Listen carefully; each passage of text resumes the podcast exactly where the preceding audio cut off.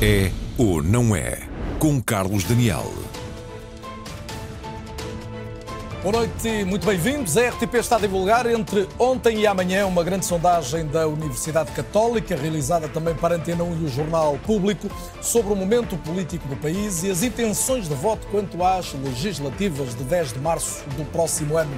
A principal novidade do dia de hoje é que José Luís Carneiro é o preferido dos portugueses para liderar um futuro governo, seja na comparação com Pedro Nuno Santos, seja com Luís Montenegro há um empate técnico na preferência quando o confronto direto é entre Luís Montenegro e Pedro Nuno Santos, com ligeira vantagem do presidente do PSD. Como digo, cenário diferente se o candidato fosse José Luís Carneiro do lado do Partido Socialista. Já entre os que votaram PS em 2022, Pedro Nuno Santos leva vantagem sobre José Luís Carneiro, enquanto nos eleitores de centro e direita, concretamente os do PSD, o candidato preferido seria Pedro Passos Coelho. Já vamos a todos estes dados. Queria analisar com os meus convidados desta noite, Pedro Duarte, do PSD, atualmente coordenador do Conselho Estratégico Nacional do Partido. Bem-vindo, Pedro, muito boa noite.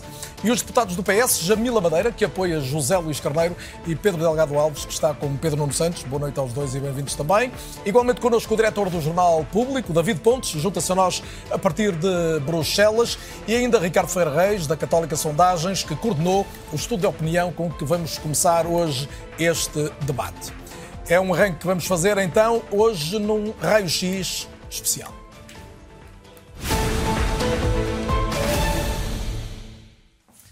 E comecemos então pela questão principal que diz respeito a lideranças. Quem seria o melhor primeiro-ministro para o país? Como há dois candidatos possíveis do lado do Partido Socialista, temos dois cenários. Se o confronto direto fosse entre Luís Montenegro e Pedro Nuno Santos, os resultados da sondagem apontam então para um empate técnico, mas como vemos aqui, com vantagem ligeira, 40% para 39%, um ponto percentual a beneficiar o líder do PSD. No fundo, é uma situação semelhante à que se observa nas intenções de voto nos dois principais partidos e que vamos recuperar adiante. Já se o confronto for entre Luís Montenegro e José Luís Carneiro, como disse há pouco, o cenário é muito diferente, com o ainda ministro da Administração Interna a levar vantagem 42% para Carneiro contra 37% de Montenegro. Olhamos agora cada um dos partidos, começando pela corrida que está em aberto, a da liderança do Partido Socialista. A conclusão é que, no universo total de inquiridos, a preferência vai para José Luís Carneiro, com uma vantagem clara de 9% sobre Pedro Nuno Santos. Já quando a pergunta é respondida apenas pelos eleitores que votaram PS em 2022, a preferência inverte-se. 39% dos inquiridos preferem Pedro Nuno Santos que está, como vemos aqui, 5% acima de José Luís Carneiro. A liderança do PSD não está em discussão neste momento, mas quando questionados sobre quem seria o melhor líder para o partido, apenas 18% dos inquiridos escolheram Luís Montenegro. Pedro Passos Coelho, como vemos aqui, seria claramente o preferido e mesmo Carlos Moedas, o autarca de Lisboa, surge à frente do atual presidente social-democrata.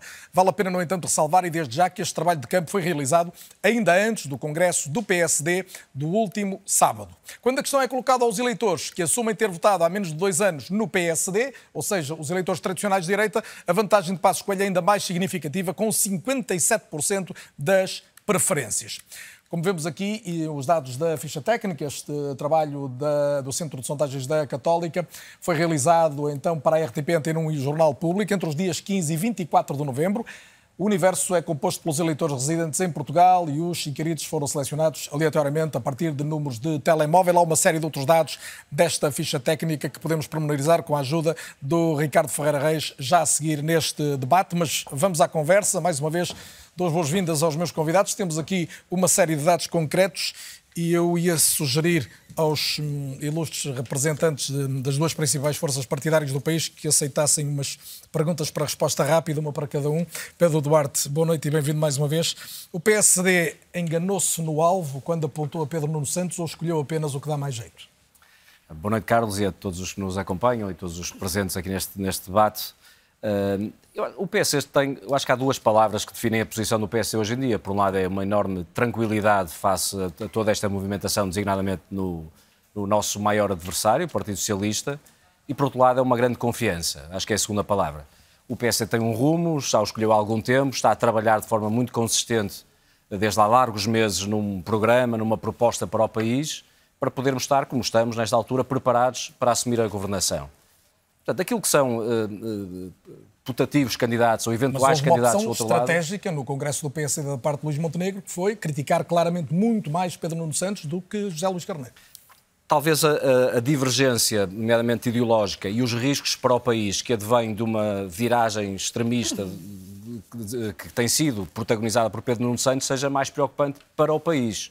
Portanto, não é tanto por, por, por uma lógica partidária, porque de facto para o PS é absolutamente irrelevante, nem nós temos qualquer veleidade de interferir, é o que faltava, não é? naquilo que é uma decisão dos militantes socialistas. É mais quando pensamos no futuro do país, acharmos que há uma opção de, de, de guinar, digamos assim, à esquerda, ou à extrema esquerda, se quisermos, que para o país seria um retrocesso muitíssimo preocupante. E é nesse sentido que nós, de facto, apontamos o dedo, porque acho que é nosso dever eh, falarmos com a sociedade portuguesa, nomeadamente alertando para ameaças que temos em cima da mesa. Já vamos é aprofundar isso. tudo isso. Jamila Madeira, boa noite também. Boa noite. Um, o país parece convencido, agora só falta convencer o partido. Não é? Como é que se consegue isso? Não, o Partido Socialista, antes de mais, obrigada pela, pela oportunidade de aqui estar. Uh, o que esta sondagem nos diz é que o Partido Socialista, primeiro, é o partido de charneira que todos os cidadãos portugueses olham com a noção de que confiam no Partido Socialista para continuar a governar os destinos do nosso país. De facto, o Partido Socialista, durante estes anos, procurou fazer uh, as pontes com uh, aqueles que nos permitiam avançar em matérias muito críticas. É certo que desde 2022 até agora temos maioria absoluta, mas nunca deixámos de fazer esse diálogo e ainda agora, mesmo depois de uma maioria absoluta, tivemos por exemplo, só para dar um exemplo de algo que estamos a discutir neste momento, mas que já tivemos três orçamentos nesta legislatura, fizemos sempre pontos com os outros partidos da oposição Uh, que estão no espectro democrático da nossa sociedade. Tenho já vontade de fazer uma série de perguntas não, não, mas, sobre mas para, o crescimento para, do, do para tornar claro, aquilo que os portugueses estão a dizer é que José Luís Carneiro, e que é claramente aquele que responde melhor ao desafio de continuidade e de procurar fazer estas pontes, com os partidos do espectro político que acreditamos vão ser muito importantes para continuar a levar Portugal no bom caminho, no caminho de crescimento, no caminho de uh, eliminação das uh, injustiças sociais que ainda prevalecem, infelizmente, no nosso país e que é importante continuar a fazer este caminho. Claro que perante uma situação que foi muito precoce e muito uh, e colocada aos militantes do, do PS há muito pouco tempo, muitos ainda estão a tomar as suas decisões, mas temos a noção que o voto é livre, sem nomenclaturas, e o Partido Socialista é um partido democraticamente muito Vamos robusto. tentar discutir tudo isso hoje com dois representantes uh, do Partido Socialista, suas, que tomará as suas decisões. se entendem em função dessa disputa interna. Pedro Delgado Alves, na mesma linha, como é que os eleitores, particularmente que não votam no PS por regra, eh, eh, vão olhar para. A pergunta é, se calhar, a pergunta mais direta é esta. Há aqui muitos eleitores que estão a pedir a Pedro Nuno Santos que se modere ou não? Não, não faço essa leitura da sondagem, aliás. Eh, enfim, é mais um, um, estudo de opinião, é importante também para medir e para perceber a percepção em cada, em cada momento. Tivemos um estudo em sentido contrário há uma semana, que revelava dados exatamente opostos, portanto, que eventualmente seria Pedro Nuno Santos que estaria em melhor condição de ser o adversário para enfrentar Luís Montenegro. Mas o fundamental desta sondagem, pelo menos no que respeita a estes resultados, é que, de entre aqueles que melhor conhecem o candidato, de entre aqueles que mais acompanham a vida do Partido Socialista, ou porque são seus militantes, ou porque são seus militantes eleitores e simpatizantes, é aí que recolhe o número de simpatia maior e a percentagem de adesão maior. Ou seja, há um trabalho junto daqueles que são mais próximos, daqueles que neste momento eh, enfim, estão a tomar contacto e vão nos próximos dias e semanas conhecer a moção e o trabalho. Há aí um, um trabalho de Mas também ficaram que, é a perceber que há um outro candidato Agora, do, do, Partido Socialista que pode agradar mais ao eleitorado em geral. também, mas uh, o processo penso que será ao contrário. Ou seja, é fundamental neste processo mobilizar a base eleitoral do Partido Socialista. Ter junto das pessoas que votaram no PS em 2022, e estes são os dados também importantes desta sondagem, porque é dentro deste universo que vemos essa clara vantagem e esse claro, essa clara preferência, que ser o ponto de partida também para conseguir mobilizar, consolidar e depois enfrentar os candidatos do outro lado. E há aqui um ponto que a Jamila referia em, em que tem razão. Apesar do PS não ter o seu processo eleitoral concluído, portanto, é uma sondagem que é feita em aberto, digamos, é, ou seja, este conjunto de dados recolhidos, não só é, aqueles apresentados hoje, mas também os de ontem, e apesar disso, apesar de ainda estarem em definição e ainda temos de aguardar mais algumas semanas a termos uma, uma liderança no Partido Socialista, o que é certo é que a diferença que separa o PS e o PSD neste momento é dentro da margem de erro, uma diferença mínima de um ponto percentual, vamos... revelador de que, eventualmente voltaremos a isso, vamos mas revelador de uma coisa, o PS continua efetivamente a posicionar-se como merecedor da confiança dos portugueses, que também aguardam para ver qual é o desfecho da sua disputa interna, mas seguramente numa posição de solidez que os próprios debates internos e a própria clarificação interna, a experiência é de que ajudam a, a, a clarificar e solidificar. Ricardo Ferreira Reis ajuda ajude-nos aqui a perceber melhor alguns dos dados. Eu diria que há aqui duas conclusões relativamente óbvias. É de que a direita e o centro-direita ainda suspiram por Pedro Passos Coelho, em boa parte, apesar dele não estar na luta e não vai estar. Parece seguro podermos dizer isto. E que José Luís Carreiro entra no eleitorado do centro mais facilmente. É, é, é basicamente isso. Quer dizer, há muito pouco que eu possa acrescentar em relação a essa Pode acrescentar o que é que explica análise. isto? Como é que se uh, Há algumas variantes, algumas uh, variações nessa, nessa questão. é notório nas, nos inquéritos que fizemos que no eleitorado do próprio PSD, quer do, do, da, da, direita, Pedro Passos Coelho entra mais facilmente e no centro é Carlos Moedas quem entra melhor. nesse, nesse contexto. E essa é uma nuance interessante neste, Uh, neste contexto. Não são dados que tínhamos divulgados, mas temos isso estudado. Tem eleitores uh, mais à direita, maior simpatia por Passos Coelho, eleitores mais do centro, dentro do, do centro-direita? Dentro do centro-direita e mesmo à esquerda. Uh, ou seja, se perguntarmos a antigos eleitores do PS qual dos... o putativo candidato, o putativo do PSD? candidato do PSD que preferem é Carlos Moedas que é, que é preferido. Essa não é uma opção, porque o PSD já tem o seu candidato e, portanto, não está em discussão uma alteração desse. Uh, e eu sublinhei há pouco e vale a pena. Uh, e esse ponto é importante. O estudo foi feito antes do, do, é Congresso do PS. E, e, é, e, algo que poderá ter mudado depois do, do, do Congresso. Um, enfim, haverá outras sondagens que poderão uh, dar alguma luz sobre esse, sobre esse assunto, mas de facto, quer dizer, nesse campo não é discussão uh, uh, um, de todo, e há uma questão também pertinente neste contexto desta pergunta, que é o comportamento estratégico de quem não é eleitor do respectivo partido a discutir o líder putativo. Do, do adversário um, e que, enfim, teriam que ser filtrados por outro tipo de, uh, de questões que não foram, não foram colocadas. Isso também se aplica à decisão do PS fora. Olhando só neste início de conversa mais amplamente o vosso trabalho desta semana e até os dados que conhecemos de ontem, uh, temos aqui mais duas questões relevantes. A vitória está em aberto, nesta altura, e o Chega tem claramente o crescimento mais, mais evidente.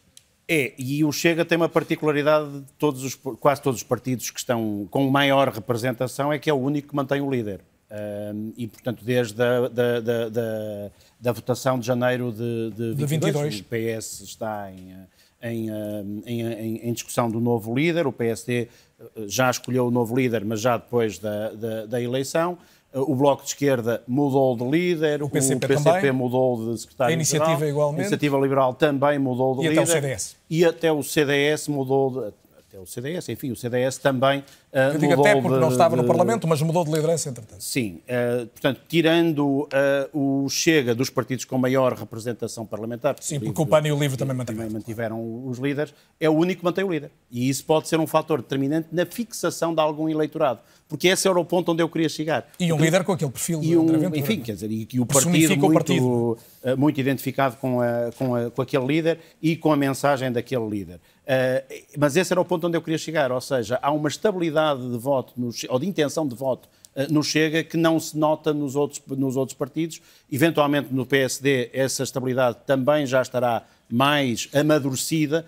Claramente no PS não está e é normal que não esteja. Não tem nada a ver com ser o PS ou deixar de ser. Tem a ver com o PS neste Ricardo, momento quando, não tem quando líder. Quando diz estabilidade, diz eh, eleitores convictamente votam ali. Isso Exato. significa também que o Chega está perto do seu limite de crescimento ou não se pode dizer isso? Nada se pode dizer a esta é absoluto, distância, porque estamos muito longe da, da, das eleições e, portanto, eu vou ser prudente de, de, nesta questão dos prognósticos, porque o jogo ainda nem sequer uh, começou, começou uh, e, portanto, uh, estamos muito cedo. Um, mas, de facto, é mais difícil ao Chega crescer nesta altura por causa dessa estabilidade de voto. Isso nota-se num conjunto de outras questões que também fomos colocando, como probabilidade de voto, em que há, há menor probabilidade de voto no Chega para além daquele universo que já nos disse que está, está, a votar. Há uns fatores de rejeição bastante grandes, mas há fatores de rejeição em todos os pequenos partidos, o que é normal uh, acontecer.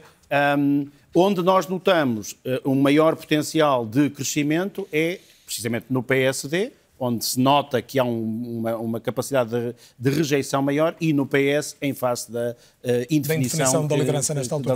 altura. Deixe-me trazer o David Potes também à conversa. David, boa noite e bem-vindo. Esta é uma sondagem da IRTP Antena 1 e do público também. E hoje, no teu jornal, no teu editorial, falavas da erosão do centro e do fim quase desta exceção portuguesa de termos um centro a valer entre 60% a 70% do eleitorado. Parece que é inexorável isto ou ainda há caminho de volta? Eu diria, até olhando para as conversas que se houve aqui em Bruxelas, que esse é o grande receio, não é? As pessoas começam a refletir quer os resultados da Holanda, ninguém está obviamente preocupado uh, com a sondagem uh, em Portugal, mas eu diria que se alinha de alguma forma por essa desagregação do centro. Nós achamos durante alguns anos que provavelmente Portugal estava imune a isso, não tínhamos problemas de imigração complicados, não tínhamos uh, questões nacionais como tem Espanha e por isso mais dificuldade em algumas forças conseguir conseguirem se ingrar dentro, de, às vezes, de um quadro disruptivo e de tentativa de, de, de, castigar, digamos, o sistema. Mas há, evidentemente, falhas na nossa democracia que estas forças podem aproveitar e houve, na recente crise, uma, uma espécie de, de música que os populistas gostam de ouvir. E essa música tem a ver com a corrupção, tem a ver com as questões que se prendem com a qualidade da classe política e eu julgo que esta sondagem está a refletir um pouco isso. E por isso, Portugal, de alguma forma, nota-se o crescimento crescimento das forças que aparecem mais à margem do sistema, mais com um discurso de protesto, e há muito, eu julgo eu, neste, neste voto não, mas nesta sondagem, esta ideia dos eleitores estarem a protestar. E protestam com quem? Protestam, obviamente, contra aqueles que estão habituados a ver no poder, aqueles que identificam com alguma estabilidade em relação à democracia, mas também alguma estagnação. E por isso julgo que corremos, de facto, o risco de, de entrarmos nesta onda que, com exceções, como aconteceu recentemente na Polónia, tem vindo a ser uma constante e há uma ideia, eu, eu sentia isto nos corredores, hoje a conversa eh, que era feita com jornalistas vindas um pouco de toda a Europa, não era sobre Portugal, era sobre a Holanda, e há esta ideia de que, por exemplo, as próximas eleições europeias podem determinar um cenário bastante diferente daquele que estamos habituados a ver, com a ideia sempre de que estas forças muitas vezes contribuem muito pouco para soluções e conseguem acrescentar eh, algum radicalismo em questões essenciais, daquelas que se prendem com valores da democracia e com valores europeus, e que por isso a vida será bastante mais complicada, bastante mais ruidosa, porque de facto o centro não está a aguentar, não está a aguentar estes embates e não está a aguentar alguma frustração que eu julgo que as pessoas têm em relação à democracia não cumprir alguns dos objetivos, nomeadamente aqueles que se prendem com questões económicas e de progresso e de perspectiva de avanço que era suposto ela servir. E pego na tua ideia de alguma uma penalização de quem vai uh, decidindo os destinos do país, e neste caso de Portugal. Pedro Duarte, o Partido Socialista e o PSD, não se cansa de o lembrar, têm governado o país muito mais tempo ao longo da, das últimas duas décadas em particular. Esteve agora oito anos no poder.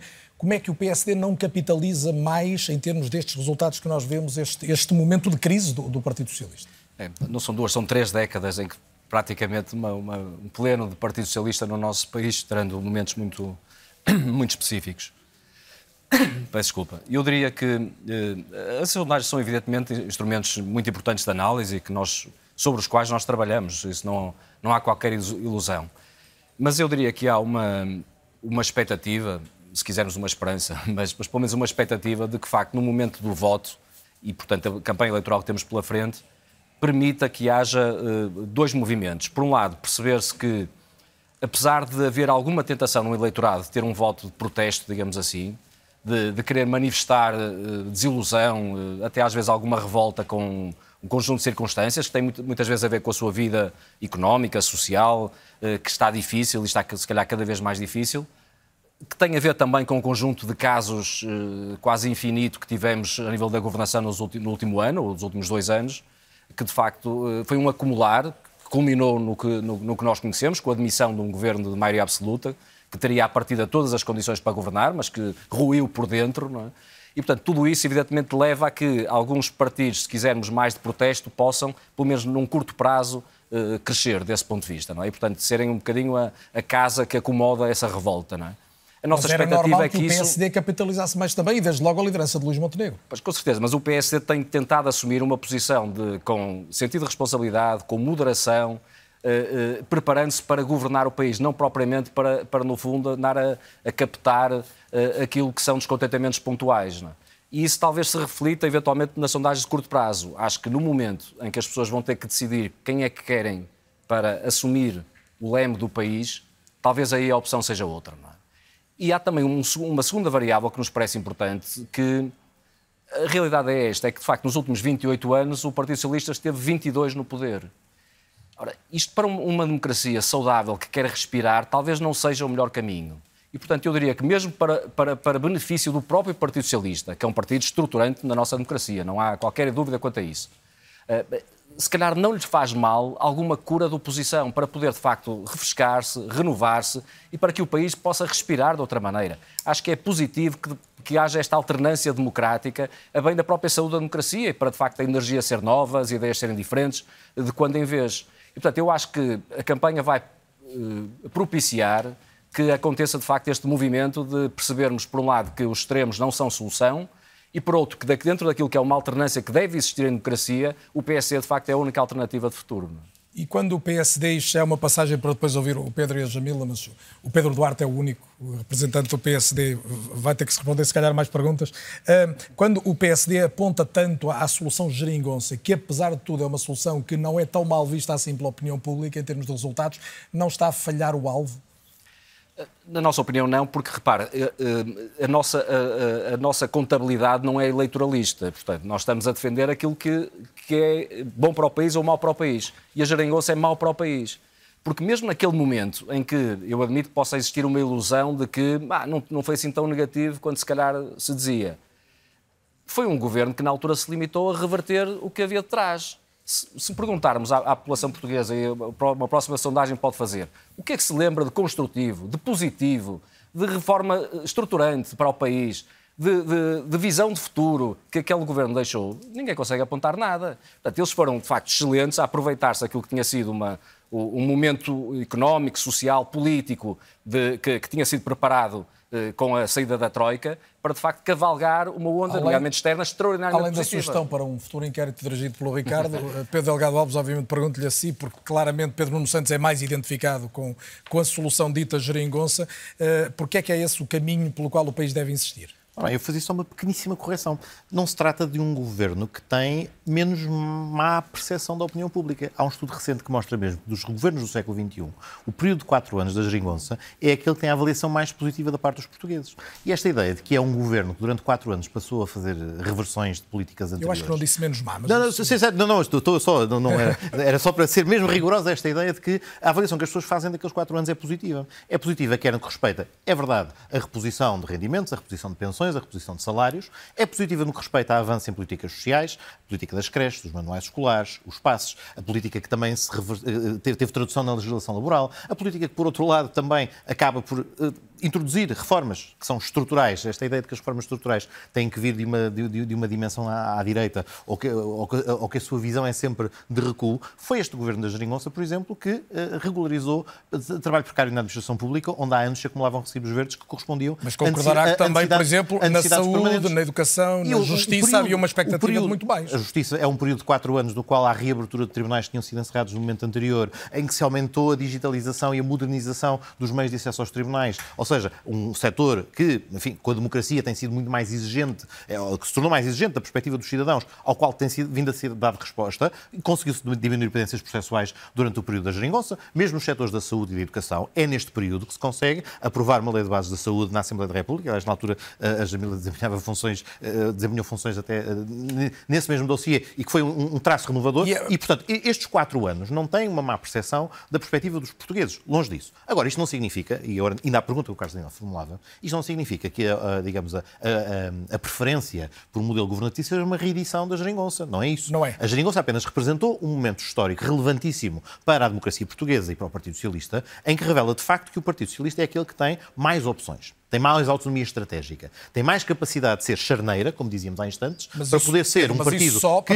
isso só se o, se o, Partido Socialista admitir viabilizar um governo que não seja liderado pelo próprio Partido Socialista, porque senão as soluções resumem-se a Partido Socialista com maioria ou Partido Socialista coligado à esquerda. Não, o que acontece é que no momento que vivemos, onde se dá verdadeiramente uma radicalização, há bocadinho, o PSD vai tentar usar esta expressão muitas vezes, usar a expressão extremismo, usar a expressão radicalismo, mas na verdade, quem está dependente potencialmente como parceiros coligatórios de partidos verdadeiramente radicais e extremistas, infelizmente é o PSD. Infelizmente digo isto porque não era desnecessário, não, não, era, não era desnecessário para a democracia, era útil que o PSD pudesse estar na sua posição tradicional de partido do centro-direita, com o qual se pode construir e com o qual se pode negociar de outra maneira, como se fez no passado quer da perspectiva do Chega, que aí, é honra seja feita ao líder do PSD, deu nota, pelo menos nesta fase de campanha, que há uma linha vermelha que não atravessa, ouvimos estas palavras a Miguel Albuquerque e a José Manuel Bolieiro, mas depois, no dia a seguir, as circunstâncias mudam de forma muito intensa. Mas, mas a, clarific... sequer, a, clarificação nem, está nem, nem, nem sequer, mas não, nem me quero concentrar no Chega. Mesmo em relação à iniciativa liberal, a iniciativa liberal, de determinada forma, no que respeita à sua agenda económica, à sua agenda de recuo no Estado Social, na proteção social, naquilo que as pessoas verdadeiramente valorizam daqueles anos da geringonça, a memória que elas têm é que tiveram mais rendimento disponível, a memória que elas têm é que readquiriram qualidade de vida e readquiriram uma perspectiva de evolução. Pedro, e é isso, só mesmo para acabar. E é isso que, por exemplo, o parceiro potencial que o parceiro potencial do arco democrático mesmo este do arco democrático que o PSD tem, é bastante mais radical do que era o CDS. O CDS, com a sua tradição democrata cristã. A iniciativa liberal. A, a iniciativa liberal não tem, não tem estes pergaminhos de construção de algo que era transversal, que é do CDS ao PCP e ao Bloco de Esquerda, o nosso património de Estado Social, que a iniciativa liberal, por razões ideológicas, aí sim bastante vincadas, não tem na sua agenda e até, antes pelo contrário, saúde àqueles que têm Madeira, de apoiar José Luís Carneiro é também dizer que o único caminho para o PS não é apenas uma escolha entre maioria absoluta e, e nova geringonça? Não, antes de mais, o que nós temos aqui em cima da mesa é que a escolha é sempre o PS. Ou seja, um voto forte no Partido Socialista dará ao país mais caminhos para continuar o bom caminho. Ou seja, aquilo que nós temos e que tivemos e, e mas os foi portugueses hoje acham que avaliam os últimos dois anos como não, bom não, caminho? Só para, só, eu, eu há pouco referi o Orçamento de Estado, mas agora o Pedro Delgado Alves até referiu outro exemplo. Lei de Bases da Saúde, que é, hoje em dia é um tema tão uh, visto como tão sensível. Ora, Uh, o Partido Socialista, primeiro, aprovou, aprovou, aí propostas de alteração à proposta de lei que vinha feito do Governo de todos os partidos uh, com representação parlamentar, uh, então, e que o fizeram. o Chega não apresentou propostas nesse, nesse, nessa proposta, mas aprovámos de todos, ou se apresentou, pelo menos não foram consideradas. Ainda, havia, havia, havia. Já estava o, o o Chega no Parlamento. O que aconteceu foi que construímos uma solução que servia à saúde, com os objetivos de reforçar o Serviço Nacional de Saúde e com a complementariedade do, uh, dos privados. E o que é que se fez? Fez-se um diálogo, um diálogo com todos. Quando houve um bloqueio à esquerda, esse bloqueio foi uh, ultrapassado com uh, diálogos mais à direita. Quando a direita se, revelou, quando a direita se revelou in, intransponível naquilo que era essencial para a posição forte de defesa do Serviço Nacional de Saúde, que aliás é muito acarinhado pelos portugueses, então voltámos a falar com a esquerda e construiu-se uma solução que representa os portugueses, que na prática conduz a que nós continuemos. E José Luís Carneiro é o verdadeiro herdeiro dessa solução? Não, é, o que eu julgo é que o PS é o verdadeiro herdeiro. Então pode ser Pedro e, portanto, Nuno Santos também. E portanto o que nós temos que encontrar dentro do PS é o líder que melhor consiga dialogar. E, nesse sentido, a, a capacidade de diálogo à esquerda e à direita implica ter alguém que dê serenidade, que dê segurança, que dê uh, a confiança em momentos anteriores. Veja-se, eh, eh, o José Luís Carneiro é neste momento Ministro da Administração Interna. Normalmente é visto como uma pasta que, aliás, herdou com muitas dificuldades e que é visto como uma pasta que tem tendência a torcidar a, responsável Não é política. única, mas sim. Não, com muita facilidade. E foi com esse diálogo e com essa postura que, neste momento, correndo os quadros da Administração Interna, dos polícias, aos, aos bombeiros, a todas as forças que, que, que, que fazem os quadros da proteção civil percebem que com ele sabem exatamente o que é que vão contar. Não dizem, não há uma falsa expectativa para Jamila, depois... deixa-me só perguntar-lhe isto, eu quero ouvir é os demais solidez, convidados, porque o debate é não é comigo, mas eu gostava só que ficasse claro. Quando, que não só o PS dá, mas este candidato... Quando se faz a leitura daquela declaração de José Luís Carneiro sobre fazer tudo para que o Chega não seja poder, ler aqui a ideia de viabilização de um governo liderado pelo PSD é uma ideia falsa? Uh, o que eu julgo é que é importante perceber que, quando eu disse há pouco que o Partido Socialista dialoga com todos os partidos do espectro político, esperava que o outro partido do centro uh, político uh, pudesse fazer o mesmo. E o que é certo é que esta alternância ou esta alternativa, primeiro, não são exatamente a mesma coisa. Uma coisa é a alternância, uma coisa é, outra coisa é ter exatamente a alternativa. E aquilo que nós temos ouvido por parte do líder do PSD é que, primeiro, todas as, todos os portugueses querem este orçamento. Querem este orçamento porque dá mais salário mínimo, porque dá menos impostos, dá menos IRS, dá mais uh, uh, salários médios, dá mais reforço da, prote da, da proteção na, na, e prestações sociais, dá mais reforço dos, dos, salários da administração pública. E da parte do PSD, a única coisa que, que ouvimos é que rapidamente teremos um, um chegado ao, ao, poder, coisa que não acreditamos, rapidamente terá um orçamento retificativo. Temos um superávit, um superávit em 2023 e outro em 2024. O retificativo será exatamente para quê? Para reverter as políticas que o Partido Socialista implementou e que este orçamento pretende levar para A ver pelos últimos anúncios do PSD, pode não ser exatamente assim, mas eh, Pedro Duarte, eh, o que é que está por definir do lado do Partido Socialista e que o PSD gostava de ver definido, independentemente de quem vá ganhar as eleições no PS? Várias coisas, não é? Talvez diria daquilo que já ouvimos aqui nesta mesa, acho que há algumas conclusões. A primeira é que, pelo menos para uma parte do Partido Socialista, o melhor governo foi o da Geringonça. E, portanto, uh, sim, mas, mas, quer dizer, mas o orgulho, eu, eu, senti nos teus olhos a brilhar o orgulho que tinhas nesse, nesse governo. Sim, sim. Portanto, eu diria que Qualquer... talvez mais valesse então os que votarem no Bloco de Esquerda do PCP não vá o PS ter outra vez uma maioria absoluta, que isso então seria desgraçado para, para, o país. Não é? Num contexto e, portanto, em que, ainda para mais, não se teve que responder a uma pandemia ou uma crise internacional. Esses fatores também relevam para perceber os dois e, governos portanto, foi uma solução maravilhosa, eu já percebi que é essa a opção, é repetir a Geringonça Uh, o que é respeitável, mas é importante que haja clareza a esse respeito, para de facto os portugueses saberem no que estão a, com o que estão a contar. Ora, do lado do PSD, de facto, há uma grande diferença. É que para nós há, de facto, uma linha que foi traçada. Nós, com estes partidos extremistas, que de facto não se revêem nos princípios das democracias liberais, nos valores humanistas que eu acho que são consensuais na sociedade portuguesa, connosco não há conversa. O mesmo não se passa, pelo menos com uma parte do Partido Socialista, que de facto está num, num eu diria, num impulso de frutíssima convicção para se juntar a extremistas e aceder até em tentações que eu já tenho verificado com alguma mágoa, digo, de até na prática política. Porque é próprio dos populistas e dos extremistas recorrerem a algumas ideias que são lançadas para o ar que não correspondem à realidade. Não? É? E a verdade é que o PS tem sido absolutamente claro nesta matéria. É, é, evidente que, por exemplo, agora recentemente na Madeira, ao contrário do que ainda agora o Pedro Delgado Alves disse, foi claríssimo que, apesar de poder ser muito conveniente do ponto de vista eleitoral e parlamentar na Madeira haver outro tipo de compromissos, nunca se quebrou essa linha que tinha sido traçada antes. E, portanto, isto é uma, é uma linha absolutamente clara. Do nosso lado há uma convicção do que queremos e vai ser assim que vamos seguir, em benefício do país, com moderação, Pedro, o exercício é especulativo, mas imaginemos um cenário em que o PS ganhava com maioria relativa e, e, que a liderança do PS estava aberta a um apoio do PSD. O PSD viabilizaria um governo minoritário do PS para evitar uma nova geringonça? Há, um compromisso que foi assumido desde logo. É que esta com... pergunta tem sido muitas vezes feita ao sim, contrário, sim. não tanto neste tempo. Sim, sim. E devia ter sido feita nos Açores em 2020. sim, sim. Não, e, a, e a resposta é absolutamente clara. E a resposta não. aí foi não fazemos um acordo com o Chega. A resposta do PSD nos Açores em 2020 foi essa. Pedro, mas o PS ganhou com uma maioria relativa e o PSD optou por viabilizar-se com o Chega. Peço para tentar, nada, nada. Sim. Mas para, para sermos claros, precisamente para não haver aqui dúvida. O PS, há, há dois pontos que se deve dizer quanto a isso. Em primeiro lugar, o líder do PSD foi também aí extraordinariamente claro, que ninguém lhe perguntou, aliás, ele fez questão de ser proativamente claro a esse respeito. Só é primeiro-ministro se ganhar as eleições. E, portanto, eh, no pressuposto hipotético, especulativo, se quisermos, de que pudesse ficar em segundo lugar, eh, ele não vai, mesmo tendo uma maioria que eventualmente o pudesse apoiar, não vai fazer uma geringonça à direita. Portanto, isso não vai acontecer, é o primeiro pressuposto, não é? Nesse pressuposto também se podemos uh, antevir que esse líder do partido... O líder seria outro a tomar a decisão seguinte. Será. Agora, e portanto eu não posso responder por... Estou, mas, mas, mas, o PSD deveria encarar essa possibilidade? Eu acho que basta olhar para a história do PSD, não é? O PS já o fez no passado. Não é? Portanto, o PS sempre teve, mais do que um momento, com diferentes primeiros-ministros socialistas, o PS assumiu sentido de Estado suficiente para viabilizar governos minoritários socialistas se o interesse nacional assim o, o definisse, assim o obrigasse. E, portanto, eu acho que do PSD, desse ponto de vista, não há dúvidas, não é? O Partido Socialista nunca aconteceu o inverso, é verdade. Hum, é, é pode ser que aconteça agora, vamos ver, não, é? não, não, não, sabemos o que vai acontecer.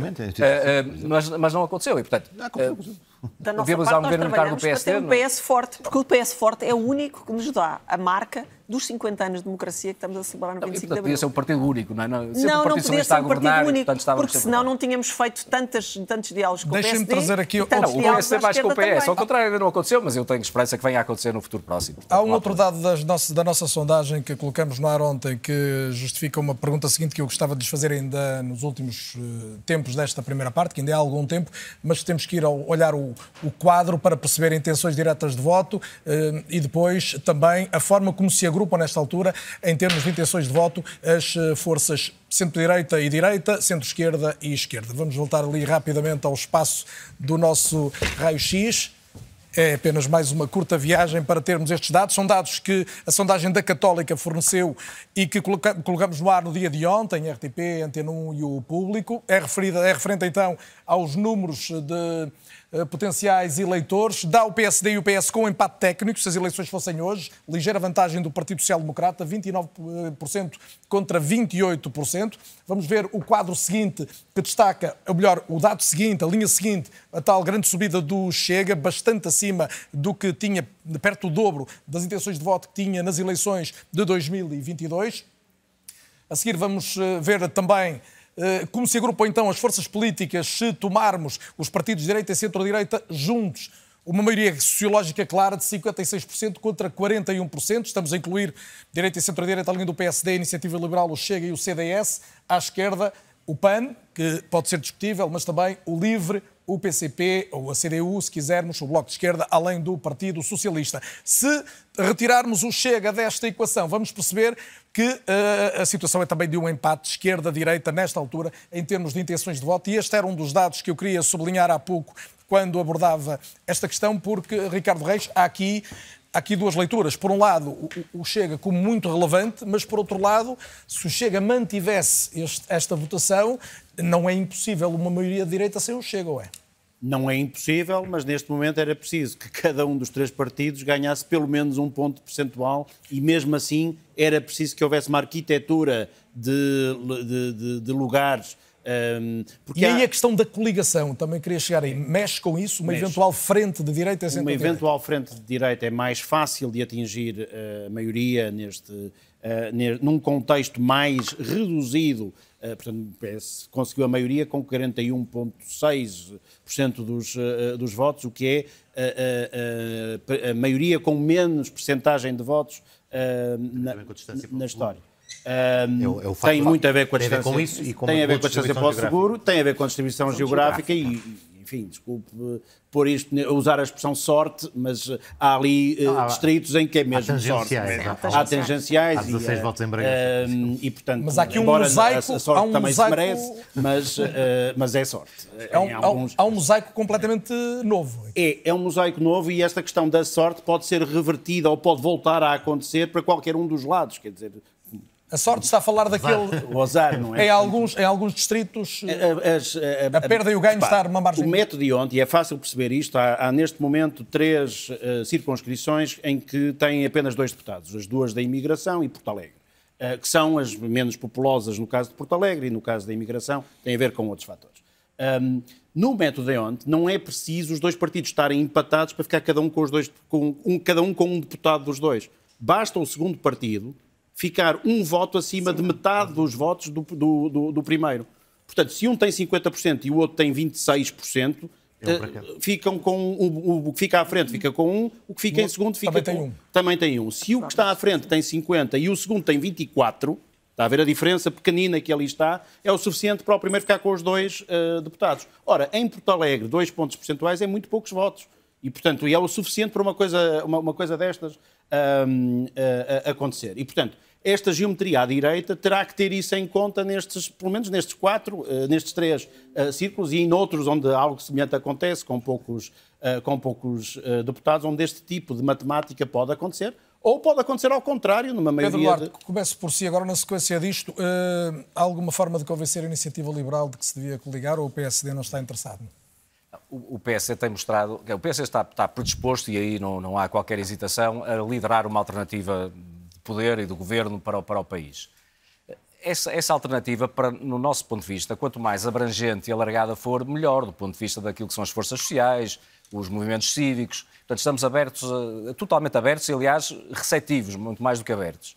Eh, e interessados em que haja, de facto, este acumular e esse agregado, digamos assim. Eh, isso também pode ser aberto, evidentemente, a partidos políticos. Não temos, a esse respeito, qualquer inibição, seja de que natureza for. Agora, acho que é compreensível que não seja o PSD a estar propriamente a, a, dar indicações ou a definir aquilo que são opções próprias de outros partidos e, portanto, acho que a Iniciativa Liberal, tal como outros partidos, tem absoluta autonomia e legitimidade para, para escolherem o seu caminho. Não? Do nosso lado, há de facto um Não espírito... falta quem recorde 79 e a, for a força que a primeira AD ganhou por via das coligações pré-eleitorais. Sim, eu, eu acho que até mais do que propriamente. Há, há uma lógica, evidentemente, importante de, que, que aqui o Ricardo referiu bem, que tem a ver com, com aquilo que é a realidade do nosso sistema eleitoral e que tem peso, ou pode vir a ter peso, do ponto de vista do número de deputados no fim do dia. Mas eu, a mim até me parece que é mais importante é criar-se.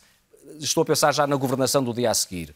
Acho que há, há um conjunto de reformas que o país precisa, uma transformação que o país necessita, que quanto mais forte for esta onda do ponto de vista cívico e do ponto de vista social, eh, eh, todos ganhamos com isso. E, portanto, se olharmos para o interesse nacional, talvez haja caminhos para haver encontros. Em relação às é? políticas, proponho que falemos mais da segunda parte, Ricardo. Só um brevíssimo comentário para que também entrar no debate político, se calhar da campanha, a possibilidade de mudarmos este sistema. Isto pode ser feito com um círculo de compensação que apanha estes votos que não são aproveitados ou com círculos eleitorais mais alargados, por exemplo, regionais. Ou seja, que as regiões plano passem a ser a referência dos, eh, das listas de, de deputados E e, não os provavelmente é distritos. mesmo preciso um entendimento entre o E PS e, aí, o PSD. exatamente.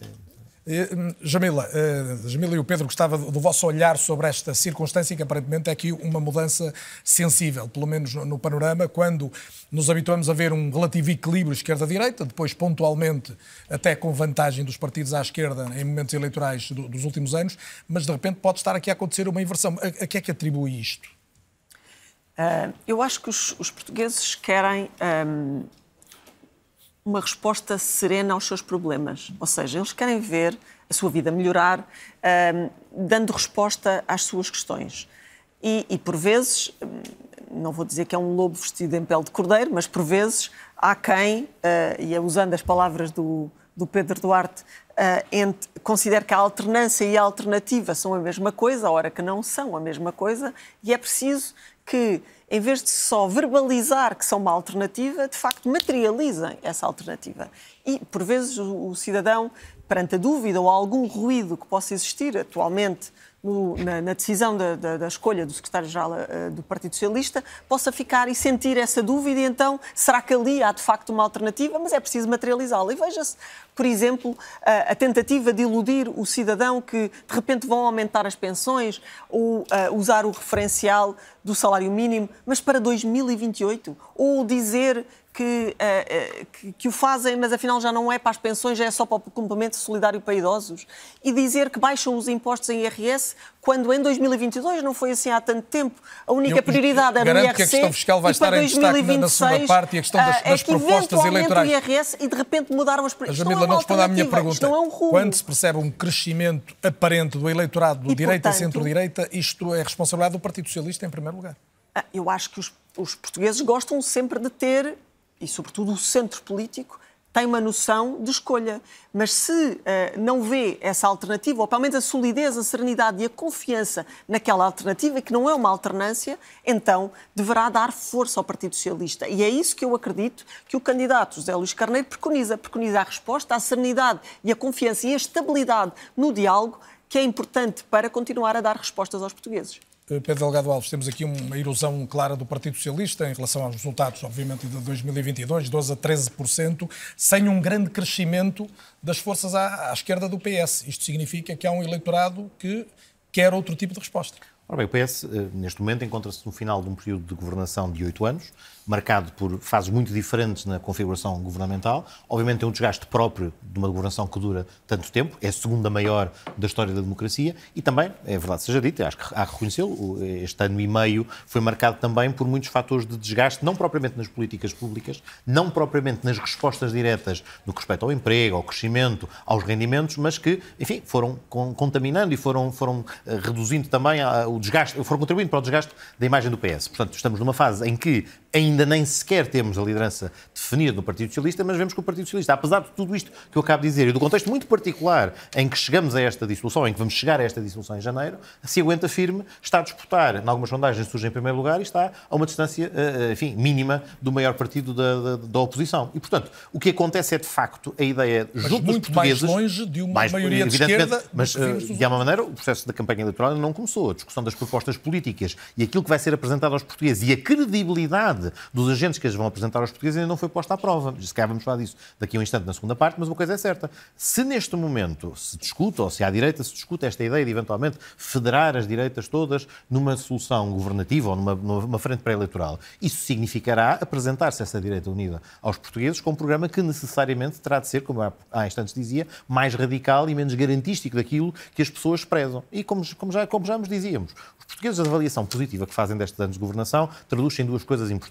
Por um lado, naquilo que sentiram nas suas carteiras, naquilo que sentiram no seu dia a dia, naquilo que sentiram na sua qualidade de vida, mas também na estabilidade que viram, por exemplo, durante os quatro anos da Geringonça. A serenidade que aquele período de governação em um governo minoritário apoiado a partir do Parlamento assegurou é notório que foi capaz de satisfazer problemas. No governo seguinte, em que já não existia essa solução governativa, em que o PS governou num governo minoritário, em que negociava pontualmente, mas mesmo aí enfrentou um dos maiores desafios de saúde pública de que temos registro e fê-lo também de forma satisfatória e com uma avaliação positiva, como se viu no ato eleitoral eh, que se segue. O ponto onde quero chegar é apenas este.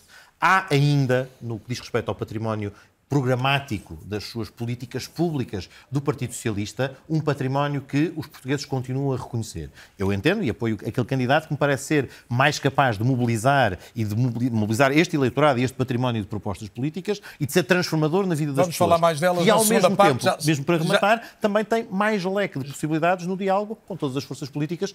Aliás, eh, fez, fez isso precisamente durante os quatro anos que a Jeringonça durou, enquanto negociador, enquanto pessoa capaz de construir compromissos. David Pontes, eu não me esqueci de ti, aliás, vou reabrir o programa com a tua leitura sobre uma questão que estou aqui com vontade de te, de te colocar, mas tens um minuto para me dizer até que ponto achas que, que vai neste momento a indefinição em relação a quem irá ganhar as eleições de 10 de março. É uma porcentagem ainda grande ou nem por isso?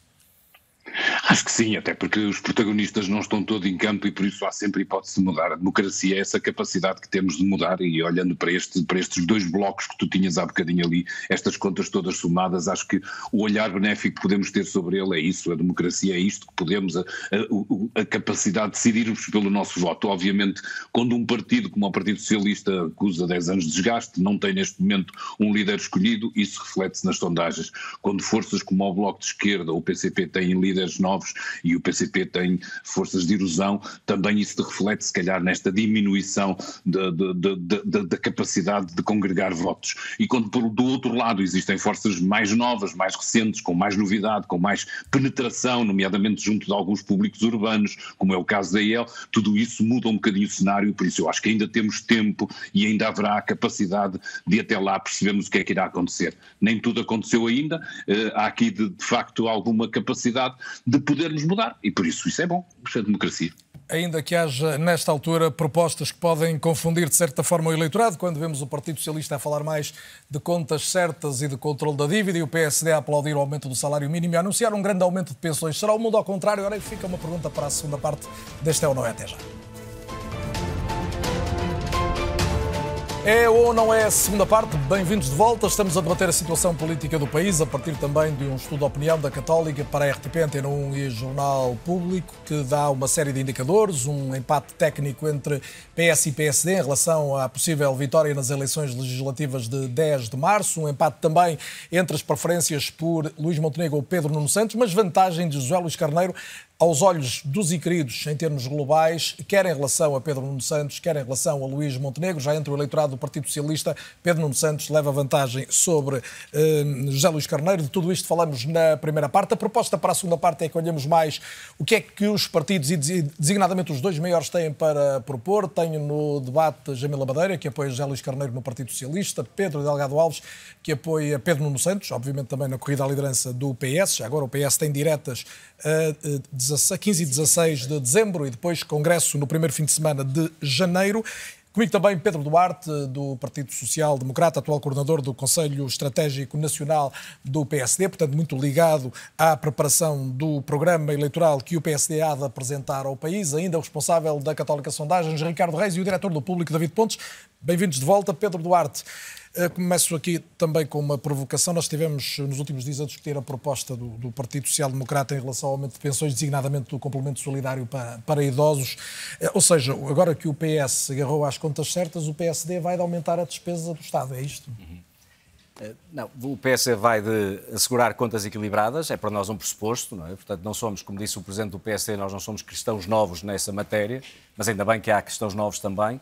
Portanto, nós mantemos essa linha, mas evidentemente nós, para nós é fundamental que haja também políticas sociais muito ativas, nomeadamente para alguns grupos sociais que, que, que, que merecem. Portanto, é uma questão de justiça social. E para nós foi identificado designadamente no grupo de pensionistas, e em particular num determinado grupo de pensionistas, que são aqueles que têm rendimentos mais baixos, tem de haver um esforço acrescido. Isso é importante que fique claro, porque se calhar é um, eu diria que é um paradigma para, para a campanha eleitoral. É muito importante que nós saibamos estar à altura de discutir ideias e discutir de boa fé e com verdade no que elas são. Porque nós temos visto, e eu pelo menos sou muito crítico de algumas ameaças à democracia por parte, por parte de, de forças populistas que usam muito aquilo que hoje chama de fake news, de desinformação, de manipulação das opiniões, lançando ilusões e lançando poeira com inverdades para aquilo que é o debate político. Ora, o PSD foi absolutamente claro, o líder do PSD foi absolutamente claro no que, no que propôs. E propôs, em, eu, eu vou, vou, dizer literalmente, reproduzir aquilo que foi dito pelo líder do PSD. Em primeiro lugar, não se vai cortar um cêntimo em qualquer pensão. Em segundo lugar, todas as pensões serão atualizadas, de todas as pensões de acordo com a lei. Também. E há uma terceira proposta que tem a ver com o complemento solidário para idosos. E aí o que se defende é que o valor de referência vai ser aumentado gradualmente até 2028, portanto, numa legislatura, até atingir 820 euros.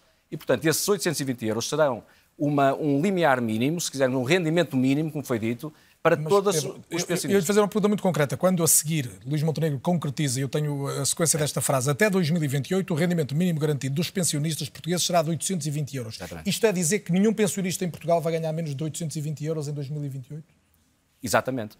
No sentido Portanto, de que... aqueles que têm uma carreira contributiva mais ou menos longa e que hoje recebem menos, 600 ou 700 euros, todos eles vão receber. Ninguém vai receber menos do que 820 euros. É uma, se quisermos, uma rede de segurança na sociedade portuguesa abaixo da qual ninguém, na nossa opinião, deve, deve cair. A segunda pergunta é: as contas estão feitas, quanto é que isso custa ao país? As contas estão feitas e acho que hoje em dia é mais ou menos consensual entre aquelas pessoas que já estudaram e que sabem o que estão a dizer, de que é absolutamente comportável. Porque isto refere-se essencialmente às, às, às, pessoas que usufruem e beneficiam do complemento solidário para idosos. Comportável é um Atualmente, não é um número.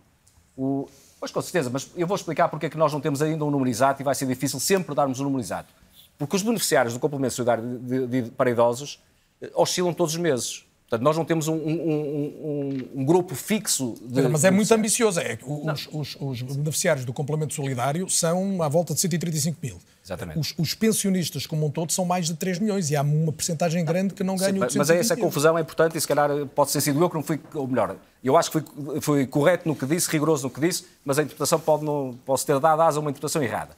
Não estamos a falar de que todos os pensionistas vão sofrer um aumento o que eu estou a dizer é que aqueles que, no conjunto dos seus rendimentos, portanto, que são beneficiários do complemento solidário para idosos e que estão abaixo, ou estarão em 2028, abaixo dos 820 euros, terão uma compensação para atingir esses 820 euros. E os que Portanto, não, não são haverá... beneficiários do complemento também vão ter? É porque já têm acima, não é? Não. E, portanto, já têm acima. Não há necessidade. Não, não, não, não têm pensões, mas têm, têm rendimentos não, não, não, acima. Não, O ponto é precisamente esse. É... O problema da medida e a sua injustiça reside no facto de, em relação a um pensionista que não é elegível para o complemento solidário para idosos, mas tem um valor que, de pensão que não chega aos 820 euros, vai ficar... elegível. Não, aí passa a ser elegível. Mas aí então entra, contra... entra em contradição com o que disse Luís Montenegro e Miranda Sarmento.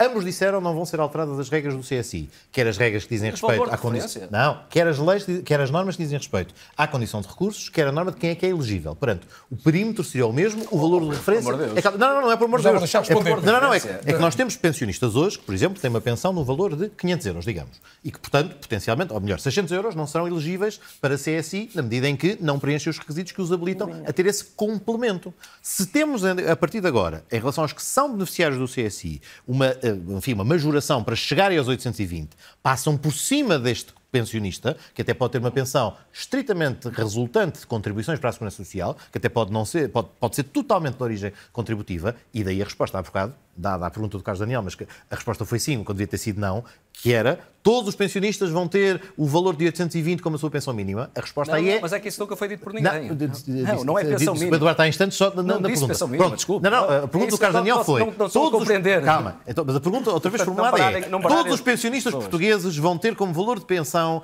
820 Não, euros. não, não. Pronto. Então, o que É que um va- rendimento mínimo, e o que não é pensão. E o que é que é vamos ter? Não vamos é. ter alguns pensionistas hoje que são beneficiários do complemento solidário para idosos, que vão ser majorados até 820 euros, mas aqueles que não eram elegíveis e vão continuar a não ser elegíveis para CSI. Porquê é que não vão? Que o valor de referência altera, Porque portanto o. PSD deu Oh, nota. Pedro, tenho que estudar não, não, não, não, não, não, não. Eu- não vou, eu- não vou, vou- eu não vou fazer a deselegância que o Luís Montenegro disse hoje, quando os- os- ambos os candidatos do PS pediram uma clarificação, que ele disse que não dava lições de português. Não é uma questão de lições de português. O que, o que tem de ser explicado é a contradição entre dizer nós não vamos mexer nas características desta medida CSI, e isto foi dito duas vezes por Luís Montenegro e por Miranda Sarmento. Não vamos alterar as regras. vamos valor só- de referência vai ser Mas se alterado. Só altera o valor de referência e significa que só O vai fazer alterar beneficiários- do naquele universo até onde é que vai este montante. Não há novos beneficiários. Não há novos já É um- é um lote fechado. Aí, aí, quer dizer, eu, percebo que ah, ah, seja incómodo para o Partido Socialista porque vai ter que se pronunciar, se não for hoje, não, um não, dia, nada se é de- disso. está de acordo ou se não está de acordo. Não, não, Isso é que estamos nós a aqui falar- temos ouvido. Mas há aqui uma questão, CSI há uma questão é- é para as pessoas que em casa que depois não percebem as Era questões da majoração e do complemento.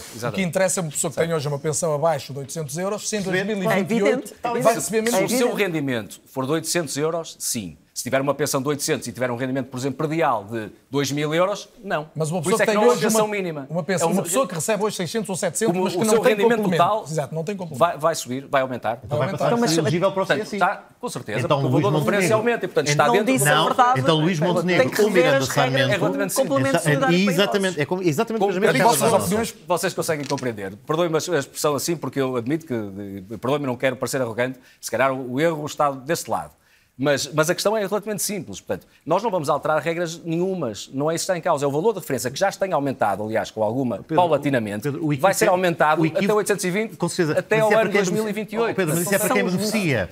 Há um universo de É, é, 137 está a mil pensar em quem pessoas. beneficia, Há um bolo de exatamente. 137 mil pessoas que beneficia do CSI. E o que estão a dizer Vai aumentar na proposta do naturalmente esse PSD bolo. é que Esse bolo vai aumentar. Por isso é que as Mas nossas contas só vão, oh, Pedro, mas esse bolo só aumentará se houver uma revisão dos critérios que definem esse perímetro Senão não aumenta. Senão ele não aumenta. Há um valor de referência quanto a isso. não é? Esse é o valor do pagamento da pensão, do que é que se tem de dar adicionalmente. Ou seja, até onde é que se tem que pagar CSI Certo. para dar o valor por referência que CSI é um eventualmente complemento. passará a ser os É um- 530. é É um uma- extra. O que o Pedro está a dizer é que não é possível aumentar sem mexer nos critérios. Tal e qual. É Certo, porque Pode o PSD dar o nota que se CSI é uma Que é fatia a mais. Vamos, é a- uma fatia a mais. vamos outra vez à substância. Eu creio que já ficou claro o ponto de vista de cada um. Eh, Jamila, mas isto faz sentido ou não faz sentido? Tanta gente que recebe pensões baixas, eh, o Partido Socialista tem muitas vezes eh, lembrado que tem aumentado sucessivamente as pensões, até dando prioridade a isso. Quando o PSD diz vamos olhar para o complemento solidário e designadamente a estas pessoas que são os mais desfavorecidos de todos, porventura, dar mais, isto em tese faz sentido. Não, em tese faz. É preciso saber se estamos a falar a verdade. Mas em tese faz da mesma forma que o Partido Socialista, desde o dia zero, fez não só por retirar a sobretaxa, que também, aliás, é- importa dizer que também afetava todos os cidadãos, pensionistas incluídos, cumpriu sempre a Lei de Base da Segurança Social, mesmo quando o PSD tentou vender aos pensionistas que não estava a cumprir e que não ia cumprir. O Partido Socialista, com a prudência, com a estabilidade e com os critérios de rigor, procurou cumprir e cumpriu.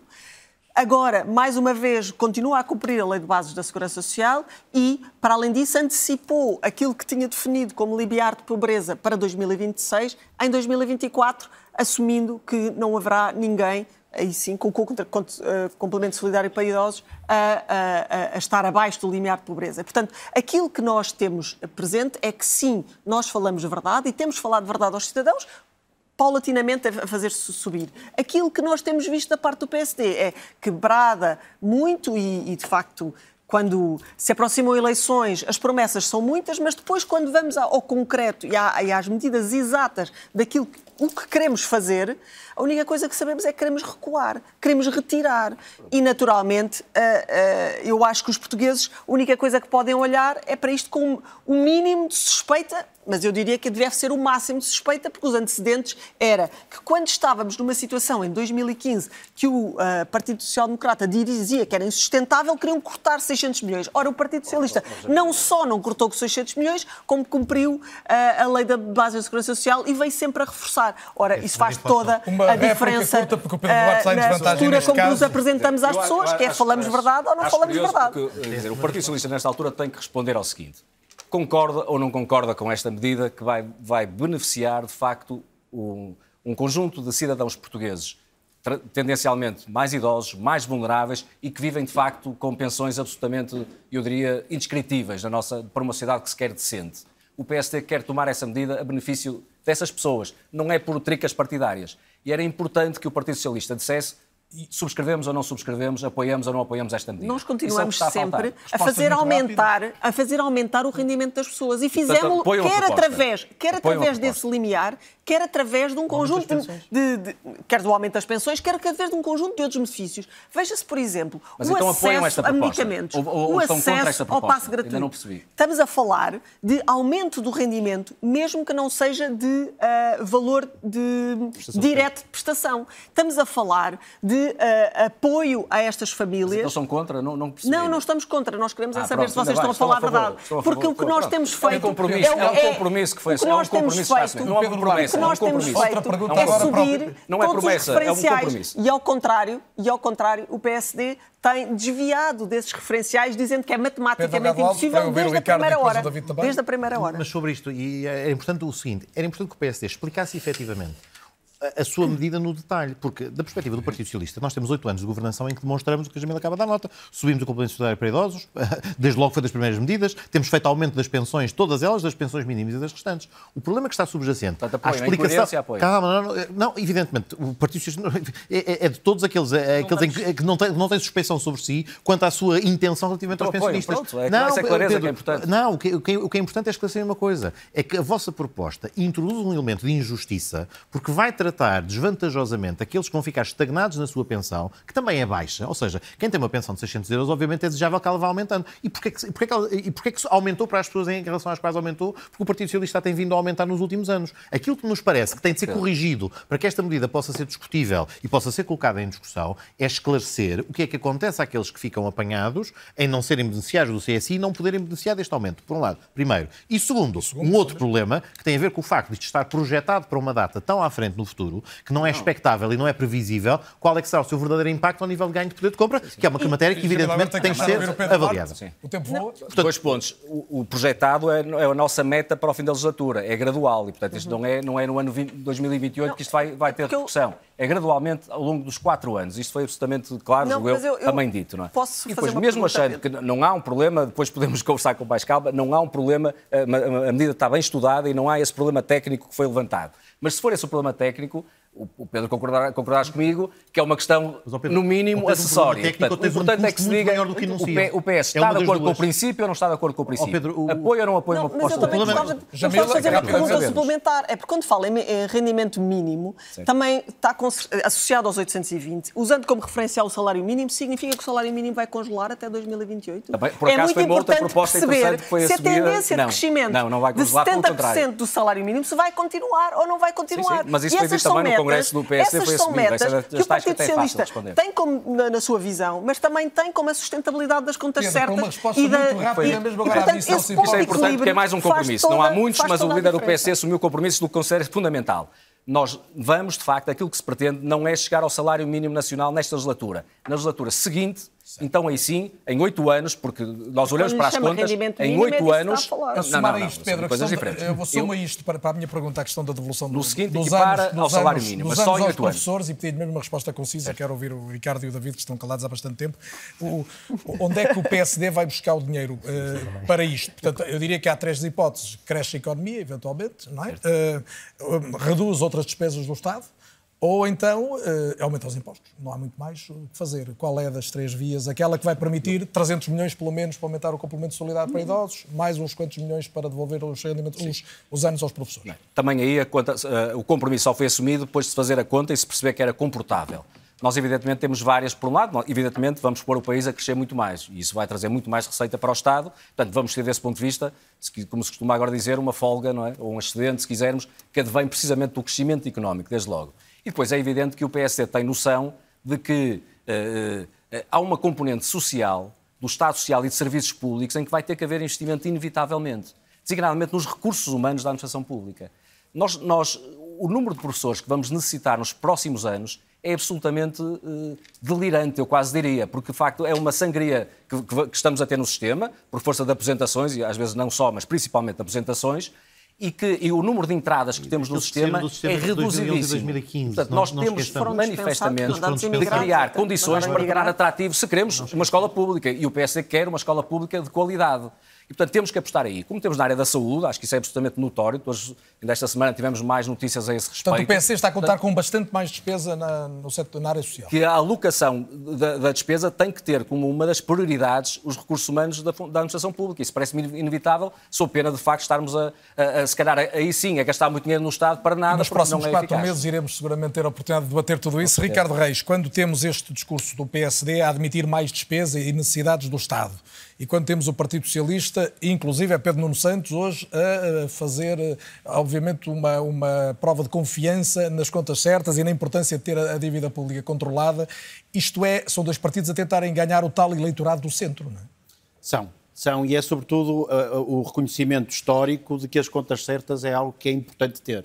Uh, e isso é uma coisa que devemos a, estes últimas, a estas últimas uh, 10, 15 anos de intervenção externa, porque uh, de facto temos um alinhamento de contas e temos uma mensagem. Isto faz lembrar um pouco a história das rotundas e dos autarcas há uns anos atrás, em que se ganhava eleições fazendo rotundas e depois o eleitorado percebeu que não era com rotundas que, que, que se chegava lá e, portanto, mudou-se o discurso radicalmente em todas as autarquias. Aqui aconteceu a mesma coisa. Ou seja, estamos a ver uh, uma, uma, um consenso nacional eh, eh, vamos ver estas medidas, que impacto é que têm nas, na, nas contas, eh, de que as contas estarem equilibradas é determinante neste, neste contexto, até pela tal relação intergeracional que as contas equilibradas deixam e para as E quando o PSD futuras. quer fazer maior despesa na área social, é também ir em busca de um eleitorado que lhe fugiu na sequência da governação Passos Coelho. Claramente. Ou seja, está claramente subjacente a este discurso o perderem um eleitorado que era crítico no tempo de Cavaco Silva e, uh, e, mais à frente para o eleitorado do, do PSD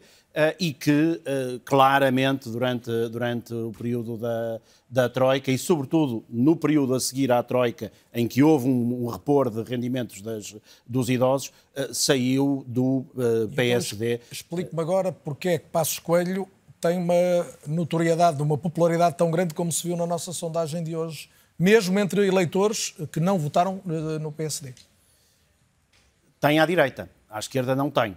Eh, ou seja, se olharmos para o eleitorado do PS, essa pergunta de uh, Carlos Moedas ganha nesse eleitorado, ganha, enfim, quer dizer, é o escolhido nesse, uh, nesse, nesse eleitorado, que é onde estará o eleitorado dos pensionistas, uh, para onde se mudou Portanto, o eleitorado. E esse eleitorado não esqueceu ainda a governação Passos Coelho? Esse eleitorado não esqueceu a governação um, ehm, de, de Passos Coelho. E a preferência de Passos Coelho à, à direita tem muito a ver, primeiro, com alguma Uh, memória que existirá em alguns partidos mais à direita de, de Passos Coelho e, sobretudo, de um período de governação em que não houve uh, estes uh, problemas uh, que agora estamos uma pergunta para resposta rápida. Quando os dois partidos procuram o centro político, não é verdade ao mesmo tempo que há menos eleitores hoje, aquele eleitorado flutuante que decidiu eleições em Portugal durante tantos anos e, e que ora votava PS, ora votava PSD, não são menos hoje?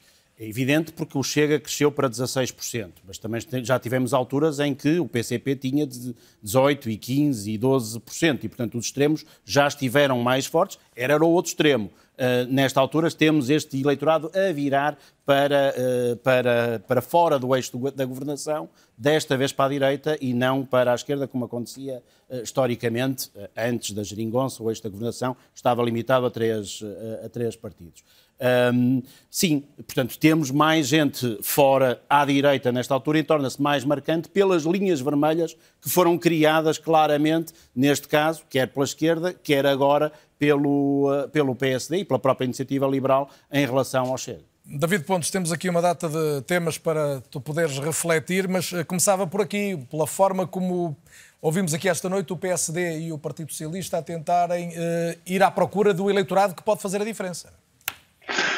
Mas eu diria que o PSD já está a ganhar. Quem tinha um problema claramente era o PSD, uh, tinha esse, essa marca de ter sido castigador em relação a uma série de pessoas que estão na esfera da, da dependência do Estado, nomeadamente os pensionistas, e neste momento o que estamos a discutir é se a vontade deles aumentar os pensionistas é razoável ou não. Ou seja, na cabeça das pessoas já está neste momento a ideia de que o PSD está de facto disponível para este discurso de atender, uh, nomeadamente àqueles que estão dependentes do Estado. Não sei se dessa forma o PSD também não está, de alguma forma, a dar como perdido uh, um outro eleitorado, que é esse que está a desaparecer também, nomeadamente aqueles que acham que é preciso ter mais discurso e mais vontade de iniciativa pelo privado e pela iniciativa privada, é aí que está a iniciativa liberal, desculpem uma repetição, a comer eleitorado ao PSD. É aí que Pedro Passos Coelho tem, tem mais popularidade porque representava de alguma forma esse período que foi de cortes em alguns benefícios do Estado, mas também foi de privatizações e de aumento, aqui se quisermos, de um discurso de economia que eu acho que falta à política portuguesa, falta do lado do PSD e falta do lado do PS. Estamos aqui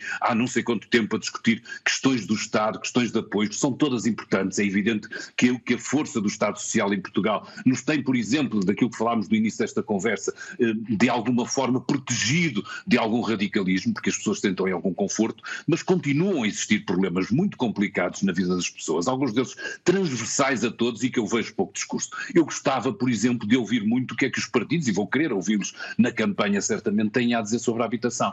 Não vejo na vida dos portugueses um problema maior e mais complicado e não estou a ver um grande discurso construído sobre isto e sobre estas medidas. Nós, nós vivemos um bocadinho neste ciclo de querermos um crescimento mágico que não se sabe de onde ele vem, termos muito pouca atenção eh, com as empresas e com a capacidade de produzir riqueza e termos esta atenção dos políticos quase sempre concentrados eh, em sindicatos de voto, que obviamente são fiéis conforme os benefícios que lhes vão dando. E eu julgo que era tempo David, de tentarmos de Já falamos aqui da questão até da possibilidade da reforma eleitoral, a questão da reforma da justiça, os grandes investimentos públicos, designadamente aeroporto, ferrovia. Eh, teoricamente, isto eh, remete para a necessidade de um diálogo também entre as duas principais eh, forças políticas. Elas estão ou não Sim. mais polarizadas e com mais dificuldade deste diálogo? Estão, Estão, Carlos. Eu, eu, eu, escutei com muita atenção e com alguma admiração o último discurso de, de Luís Montenegro no Congresso. Achei que foi uma belíssima peça de política, uma coisa daquelas notável mesmo em termos de coisa, mas ainda, ainda coava nos meus ouvidos o discurso da hora do almoço em que ele falava de gonçalvismo. Quantas pessoas em Portugal têm alguma ideia do que é gonçalvismo? Eh, os dois partidos acham mesmo que é neste ataque um ao outro eh, de se acusarem mutuamente de radicalismo que vão conseguir eh, fazer as pessoas acreditar nisso? Isso, eu acho que estão a dar mais espaço livre para que as pessoas, já que são todos radicais, então eh, nós entregamos o nosso voto àqueles que de facto têm muito mais jeito para isso e são de facto bastante mais radicais. Há aqui um problema que, que advém desta democracia e de facto de tentar convencer as pessoas de que existe espaço para o compromisso e existem dossiês. Eu acho lamentável que acabemos, por exemplo, este mandato sem conseguir resolver o, o, o problema da localização do aeroporto. Acho que é uma pena se os dois partidos não tiverem essa mensagem mensagem, essa cabeça de, de, dizer às pessoas que, independentemente das suas divergências, há pontos de contacto, há maneiras de dialogar, e eu acho que isso era importante para, de alguma forma, também estancar a ilusão do centro, fazer as pessoas olhar para coisas muito concretas, que são fáceis de entender, que as pessoas que tenham capacidade para se entender e que nem tudo tem que ser disputado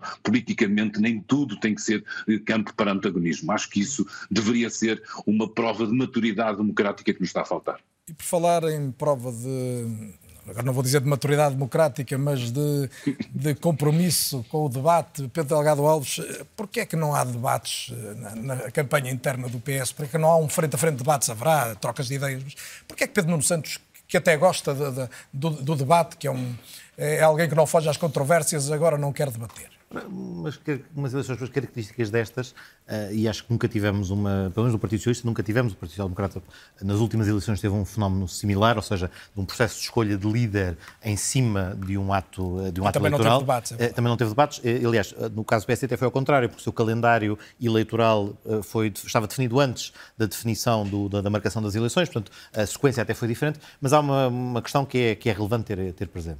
Em primeiro lugar, o tempo até à eleição é muito mais curto.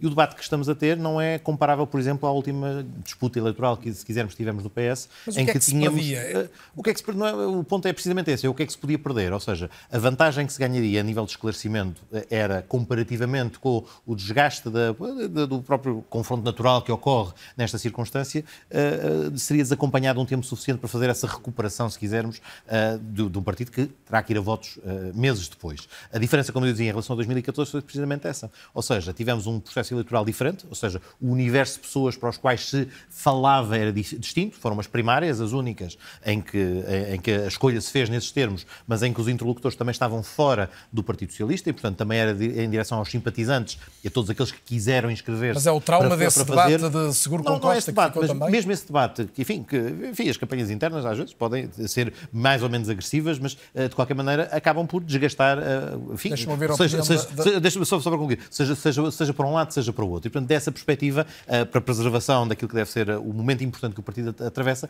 eh, parece que, esta solução é preferível. E até devo dizer, de, alguma forma, a candidatura de Pedro Nuno Santos tem, tem evitado ao máximo colocar a questão nos termos de estar a olhar para aquilo que há negativo no, no- no papel do, do outro candidato, aquilo que eventualmente fez mal, os seus traços no, no passado, e, eventualmente Eu é que já não tenho tempo, ouvir a justificar Jamila esse esforço. Mas infelizmente, era só esta nota, infelizmente nem sempre José Luís Carneiro tem estado à altura desse momento. Ou seja, muitas vezes as farpas que lançam, muito daquele discurso era Jamila, devia haver dispensável debates ou não? Num debate entre Eu camaradas. julgo que há, algo que é importante perceber nestas sondagens, é que os portugueses estão de olhos postos em nós e que querem escolher o líder do PS. Portanto, não, isto não são primárias, mas é como se fossem. E, portanto, todos estaríamos a ganhar em que as nossas opções, nós somos um partido plural, eh, sempre muito, de- muito debate antes de, de definirmos uma política, uma linha sempre no- na base dos nossos princípios e ideologia, mas é desse pluralismo e desse debate e desse confronto de ideias, e é importante que se diga de ideias, que se constroem as melhores soluções para o país. Portanto, estando os portugueses de olhos postos em nós, seria muito útil termos esse debate. E acho que todos conseguiríamos tê-lo com o máximo de elevação. Bem, eh, aparentemente não, é, não, é, não é possível, mas obviamente acho que o país tinha a ganhar e, como as sondagens o demonstram, o Partido Socialista e os portugueses teriam muito a ganhar. Pedro Duarte, num minuto, a clarificação eh, do Partido Socialista era relevante, nesta altura, dos dois candidatos? Eu, eu sobre isso não tenho, não tenho opinião. Eu gosto sempre do debate. não é? Isso é, quem, gosta de democracia acho que gosta do debate, mas isso eu não quero interferir na, Mas do PSD nas também não decisões. sempre, não é? Ah, sim, mas houve, felizmente eu acho que houve na generalidade das vezes e, e, pelo menos quando, quando houve apelos a isso por parte de alguns dos candidatos ah, e eu acho que isso é positivo para a democracia, mas isso é uma opinião abstrata, eu não quero entrar no- na, na questão concreta. Eu, Carlos, se me permitir, gostava só de voltar a um ponto que o David Pontes aqui trouxe que me parece muito importante, ah, Só que tenho é 30 segundos que ainda queria fazer uma pergunta ao Ricardo e temos de fechar. que é, que é a noção de compromisso que deve existir e de haver na sociedade portuguesa um- um- um- uma força, um bloco, se quisermos, eh, de, de- alargado entre vários partidos e várias forças de moderação e que de facto tenha uma postura construtiva na sociedade portuguesa. Era muito importante que, desse ponto de vista, o Partido Socialista não resvalasse, eh, porque de facto nós temos, teremos à esquerda, temos, teremos à direita. O PSD, eu julgo que está, é muito claro onde se quer posicionar. Numa, num- num- num- numa posição, desculpem, de moderação, de responsabilidade, de sentido de Estado e de sentido futuro para o país. E era importante que tivéssemos outros introdutores nesta, nesta área. Ricardo Reis, última pergunta, também para resposta rápida. Eh, Há muitos indecisos ainda, a quatro meses das eleições?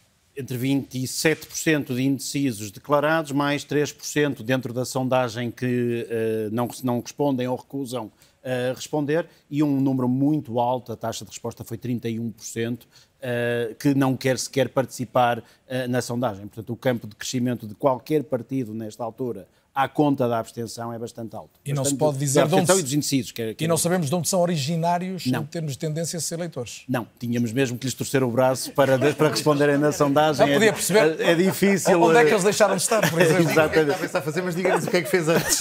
Isso nós perguntamos e por aí nós, nós, isso nós perguntamos. Aliás, as sondagens são em boa medida um bom retrato do dia de ontem, não? E, e por muito que olhemos para elas prospectivamente. Foi um gosto tê-los esta noite na RTP. Boa noite a todos. e Muito obrigado ao David Pontes também. Um abraço para Bruxelas e, obviamente, o agradecimento a si. Tem sempre este debate no RTP Play, também em podcast e igualmente com destaques nas redes sociais. É ou não é? Volta a ser dois a oito dias. Boa noite.